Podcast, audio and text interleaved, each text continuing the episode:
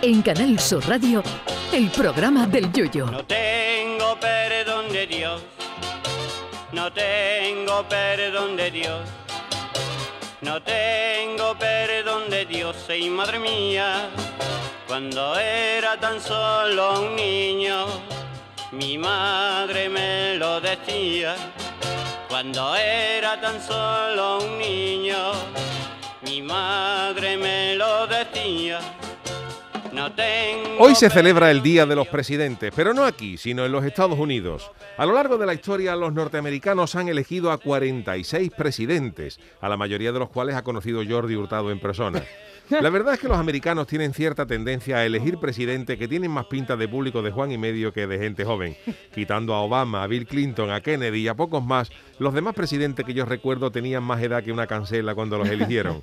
Clinton era joven y se le notaba en las hormonas, desde luego, porque las investigaciones demostraron que estaba más caliente que la espalda de un inglés en una playa de Mallorca. El que tienen los americanos ahora, Joe Biden, tiene pinta de modelo de los carteles de Gaes o salir en los anuncios de Corega, que también tiene el hombre una edad más próxima a moverse en un autobús del inserso que en el Air Force One. Muy sonada también fue la elección de Ronald Reagan, que fue un famoso actor en su juventud, que eso es como si en España hubiéramos elegido a Andrés Pajare como presidente del gobierno. El escándalo más gordo montado por un presidente americano fue el de Nixon, que se dedicó a escuchar a sus rivales grabándole sus conversaciones, que eso es como si uno de la comparsa de Antonio Martín se dedicara a grabar los ensayos de los de la comparsa de Martínez Jare, pero sin purpurina en el despacho oval.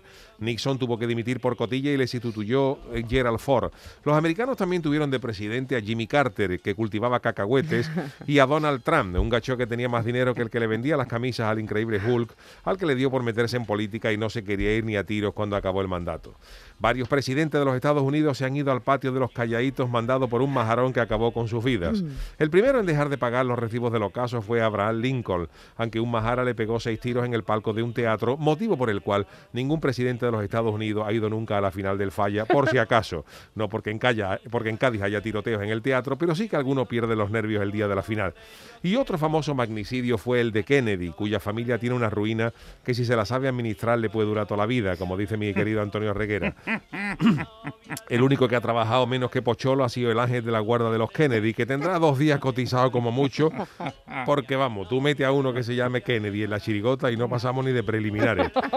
Yo no sirvo de presidente ni de mi comunidad, la verdad es que no me veo, ni siquiera de presidente del Cádiz, que enseguida se te vuelve la gente en contra en cuanto no entre la pelotita. Pero en todo caso, si tuviera que presentarme alguna vez, lo haría por el partido que ya anuncié aquí, el Partido Español Extrovertido de Trabajadores de Enfurecidos, PET que tal y como está la política hoy en día, seguro que es algo elegido.